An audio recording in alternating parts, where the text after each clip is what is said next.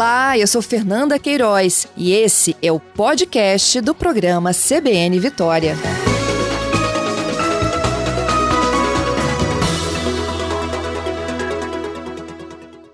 Voltar num assunto que a gente já tratou aqui, não só com a participação de entrevistados, como também de comentaristas. Foi aquele episódio envolvendo uma audiência, né, num depoimento daquela blogueira, influenciadora Mariana Ferrer, vítima de estupro. Julgamento do caso dela, né, que deu muita repercussão da forma como ela foi tratada, e aí a discussão envolvia o advogado, uh, da parte que ela acusava e também o Ministério Público. Pois é, existe uma proposta, gente, né, que esse debate está sendo levantado no Brasil, de que mulheres que foram vítimas de violência poderiam ter um tratamento diferenciado também durante o julgamento dos seus casos, nas suas fases de depoimento, um modelo que é muito semelhante que é utilizado hoje em crianças. Isso já vem acontecendo no Tribunal de Goiás e a gente vai entender exatamente como funciona em uma participação ao vivo agora do Dr. Rodrigo Furro. Dr. Rodrigo é juiz de direito do Tribunal de Justiça de Goiás, é professor também, autor de livros jurídicos, e vem criando essa mobilização em torno desta proposta que a gente também vai conhecer aqui no Espírito Santo. Doutor Rodrigo, seja bem-vindo aqui ao CBN Vitória. Obrigada por aceitar o nosso convite, hein? Bom dia, Fernando Queiroz. Bom dia a todos os ouvintes da Rádio CBN. Eu que agradeço o convite e parabenizo a Rádio CBN por tratar de um tema extremamente importante no país. Exatamente, muito presente, inclusive, aqui na sociedade capixaba, viu? Doutor Rodrigo, o, o senhor utilizou, se valeu de um depoimento especial por uma mulher adulta que tinha sido vítima de estupro, não é isso? Sim, sim. É, o depoimento especial, ele encontra previsão hoje somente para crianças e adolescentes e a Lei 13.431 de 2017 faculta aplicação também para jovens entre 18 e 21 anos que sejam vítimas é, vítimas testemunhas desses crimes sexuais. Né? É, não há previsão na legislação brasileira para as vítimas maiores. No caso, a vítima tinha uma idade superior a 50 anos e, e foi aplicado a, na decisão, determinou a aplicação do depoimento especial também, como uma forma de resguardá-la, acolhê-la e preservá-la da revitimização, que para qualquer vítima é muito difícil narrar esses fatos, sobretudo no formato tradicional de uma audiência, que muitas, muitas vezes com três homens fazendo perguntas, por mais que tenham boas intenções, a vítima acaba se sentindo constrangida e acaba sendo revitimizada. Então é necessário é, pensarmos na reformulação desse modelo no Brasil para que possamos aplicar também o depoimento especial a qualquer vítima, independentemente da idade.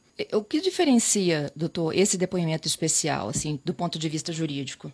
Ela fica sozinha? É, sim, é, na prática, como funciona? É um especialista, às vezes um psicólogo que fez um curso de depoimento especial, ele fica numa sala sozinho, uma sala própria, adequada, sozinha com a vítima e comunicando em tempo real com o juiz, o promotor e a defesa, que vão estar fazendo as perguntas por intermédio desse especialista. Então, não tem aquela possibilidade é, da vítima é, vir a sofrer é, com perguntas inadequadas, inapropriadas, porque isso vai ser reformulado por um especialista que vai filtrar as perguntas a serem feitas para a vítima. Então, há uma preservação da vítima, não há uma exposição dela em audiência, e há uma preservação da vítima também, tendo em vista as perguntas serem feitas por uma pessoa que é treinada e capacitada para isso. Esse depoimento é gravado ou vocês assistem em tempo real? A abordagem? Os dois, os dois. É, o depoimento ele é gravado e, ao mesmo tempo, em tempo real, é acompanhado pelo, pelo, pelo juiz, promotor e advogado. Uhum. E esse profissional tem autonomia, por exemplo, para não fazer algum tipo de pergunta que ele julgue aí que não é pertinente? Então, o juiz é o responsável por passar as perguntas para o especialista. E uhum. o especialista ele pode reformular a pergunta. Agora, se uma pergunta for impertinente, como são impertinentes as perguntas relacionadas à vida pregressa da vítima, a forma dela se comportar socialmente, são perguntas que nada interessam a esses processos, né? Essas perguntas devem ser indeferidas pelo juiz, porque o, em tese, o especialista, ele é um portador né, das perguntas a serem feitas, e ele pode, inicialmente, é, ficar livre para falar com a vítima, e após é, toda a conversa do especialista com a vítima, o juiz, a defesa e o promotor fazem as perguntas por intermédio do juiz é, com o especialista. Uhum. Então, o juiz pode indeferir essas perguntas que forem pertinentes, mas esse controle é, do que for perguntado, ele cabe ao juiz. Agora, é óbvio que se for uma pergunta é, completamente inadequada, o, o, profissional ele vai ter, é, comunicando por reservadamente com o magistrado, o, o Ministério Público da Defesa, falar que a pergunta não é apropriada. É, ele pode interferir, inclusive, numa audiência tradicional, não é isso? O, o juiz, sim, sim, sim, com, com toda certeza. Né? O que teria evitado, por exemplo, essa superexposição da Mariana, se isso tivesse acontecido no caso dela, da influenciadora. Então, eu fico, eu fico numa situação difícil, Fernanda, porque eu sou magistrado também, então, casos concretos, eu tenho uma dificuldade de estar tá comentando publicamente. Mas não, é, é na, numa audiência, cabe ao juiz interferir nas perguntas que não forem pertinentes. Entendido. Eu queria que o senhor me contasse como que foi a que o senhor realizou. É, na, nessa, nesse caso, foi determinada a realização da audiência e nós não temos é, um grande problema no Brasil, Fernanda, é, questão de estrutura física compatível, de instrumentos compatíveis para a realização dessas audiências com depoimento especial. Nem para crianças e adolescentes, infelizmente, o Brasil tem estrutura. São muitas comarcas que não têm os mecanismos necessários. Então, o que, que vocês precisam? De uma salinha especial?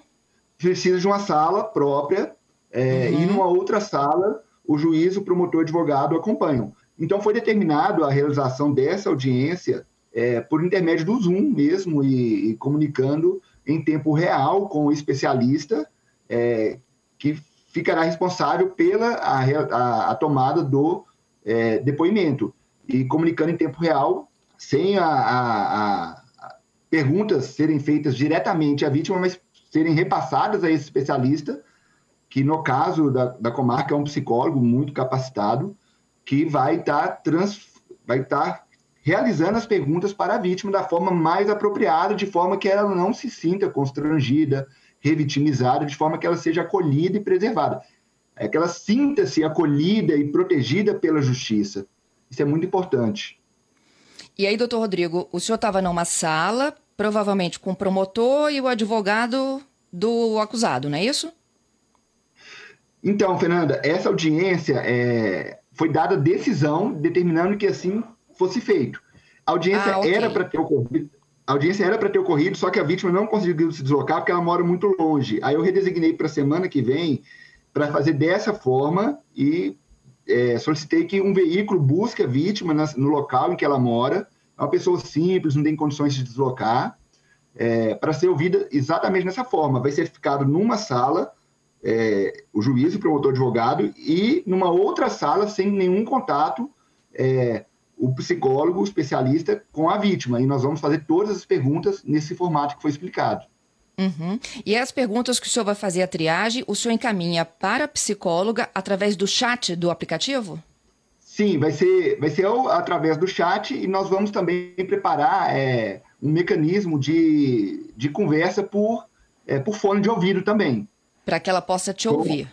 E, não, é isso, exatamente, exatamente. Somente ela me ouvir sem a vítima ouvir. Né? Ela vai fazendo a filtragem e vai, vai conversando com a vítima. Uhum. Doutor Rodrigo, sua sensibilidade aí é fundamental, né? Para poder trazer todo esse conforto e apoio, né? Que a gente falou aí que hoje falta, a gente não está falando nem só, né? No caso da Mariana, da estrutura é, do, do modelo processual brasileiro, mas sim, não, não é à toa, por exemplo, né? Que nas delegacias de atendimento à violência contra a mulher há delegadas, né? para que essa relação sim, já comece acontecendo ali, né? Eu sou assim, eu sou, eu sou, posso ser tão vítima quanto ela de uma situação como essa. Sim, inclusive a lei prevê que o, o, é, o, atendimento à mulher vítima de violência doméstica, por exemplo, ele deve ser feito preferencialmente por outras mulheres, né? Então é tem toda uma preocupação no acolhimento das vítimas de violência doméstica, violência sexual. A gente precisa de aplicar isso, Fernando, de colocar isso na prática, né? a nossa legislação é muito boa no que tange a proteção, mas na prática precisa melhorar bastante. E em relação ao depoimento especial, é, não existe previsão no Brasil da forma como estou fazendo. É, é, então, decorreu de aplicação, essa decisão decorreu de aplicação de princípios e de tratados internacionais que cuidam da necessária proteção à mulher, sua proteção, proteção psíquica, proteção mental.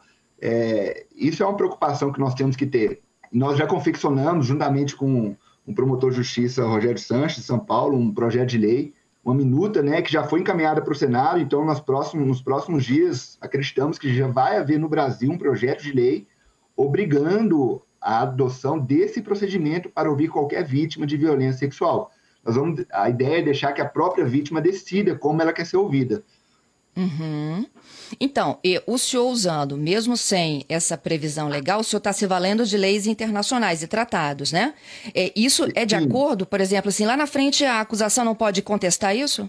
Olha, é, Fernanda, muito boa essa pergunta, por quê? Porque nos comentários que eu ouvi, é, eu já ouvi muitos comentários contra essa aplicação, sobretudo muitos advogados criticando. Por quê? Porque acreditam que vai haver um déficit, um déficit na defesa, vai prejudicar o exercício da defesa do cliente dele.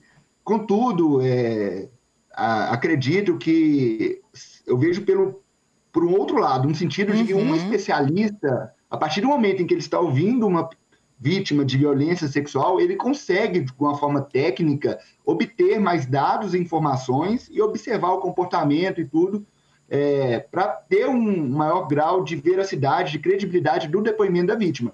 Então, assim, da mesma forma que os advogados que criticam entendem que vai prejudicar a defesa, eu já acredito que vai colaborar para a obtenção de uma verdade. Então, se a tese da defesa é que a vítima está mentindo, como é, eu, na prática eu vejo muito isso e o exercício de defesa ele é, é legítimo, deve ocorrer com toda certeza, né? O depoimento especial, a meu ver, vai facilitar detectar exatamente isso também, além de preservar a vítima, o depoimento especial eu acho que dá mais credibilidade ao depoimento da vítima. É, e o depoimento da vítima nesses crimes sexuais, ele possui especial relevância, Fernanda, porque não tem testemunhas, muitas vezes não tem testemunhas.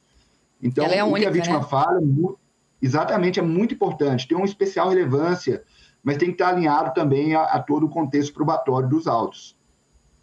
O senhor recebe muitos casos de violência sexual, doutor Rodrigo? Fernanda, infelizmente, sim. É muito triste, porque na comarca que eu respondo, em Cavalcante, Goiás, é, é, possui o maior índice de violência sexual do Estado. Então, são muitos casos de estupro é, de violência sexual, na maioria deles contra crianças e adolescentes. É uma realidade muito triste. E foi a primeira vez que eu procedi dessa forma e, doravante, em todos os casos que eu estiver atuando enquanto magistrado, é, o depoimento das vítimas será feito dessa forma. O senhor já compartilhou essa sua ideia, que o senhor coloca em prática aí nos, nos próximos dias, com as demais associações de magistrados do Brasil, doutor, para que mais juízes possam se envolver nesse movimento aí do depoimento especial para as vítimas de violência? Fernanda, é, o que tem sido feito é, foi divulgado institucionalmente pelo Tribunal de Justiça. Em razão disso, eu já recebi é, contatos de diversos órgãos de imprensa. Então, em razão da, do trabalho que a imprensa vem fazendo, está chegando ao conhecimento de vários colegas que já me disseram que vão proceder dessa forma também. Inclusive, é, quem deu o pontapé inicial no Brasil em relação ao depoimento especial foi um juiz do Rio Grande do Sul em 2003 Inclusive, hoje ele é desembargador no Tribunal Justiça do Rio Grande do Sul e a assessoria dele me procurou ontem querendo conversar sobre o assunto. Então, é, é, um, é um, foi um pontapé inicial que já está sendo disseminado em todo o país. Né? Inclusive, o que a CBN está fazendo nesse momento é colaborando para a disseminação dessa informação para que é, alguns colegas e operadores de direito comprem a ideia e possam também a, passar a aplicá-la. Que assim seja, doutor Rodrigo. Parabéns pela iniciativa Amém. do senhor, viu? De tornar essa justiça mais humana e de proteção a essas vítimas. Sucesso, viu? Que tudo corra bem na sua audiência aí na próxima semana. Obrigado, Fernanda, pela oportunidade. E um bom dia para o senhor. Bom dia para vocês também. Um bom trabalho. Tchau, tchau.